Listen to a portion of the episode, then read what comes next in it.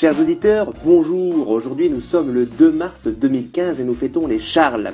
Cette fête est l'occasion pour nous de rendre hommage à tous ces Charles qui nous ont défendu des invasions de tout ordre, de Charles Martel jusqu'à Charles X, sans oublier Charlemagne ou le porte-avions Charles de Gaulle. Bref, le 2 mars 1848 a changé la face du monde car c'est ce jour-là que le Parlement de France a décidé de réduire la journée de travail, réduisant en néant tout espoir de dominer le monde.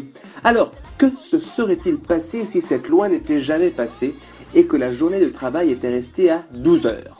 Eh bien, cela aurait déjà évité le massacre de manifestants ouvriers de juin 48, qui en voulaient encore plus, ou, ou moins, enfin c'est selon, et surtout, cela n'aurait jamais entraîné l'idée des 3-8, 40 ans plus tard.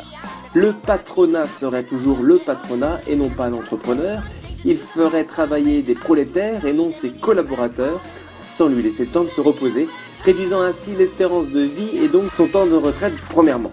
Un ouvrier fatigué, c'est aussi un ouvrier qui dort plus. S'il dort plus, il fait moins d'enfants. S'il a moins d'enfants, il y a moins de travailleurs. Moins de travailleurs, c'est moins de chômage. Moins de chômage moins de retraite, c'est plus d'argent pour l'État.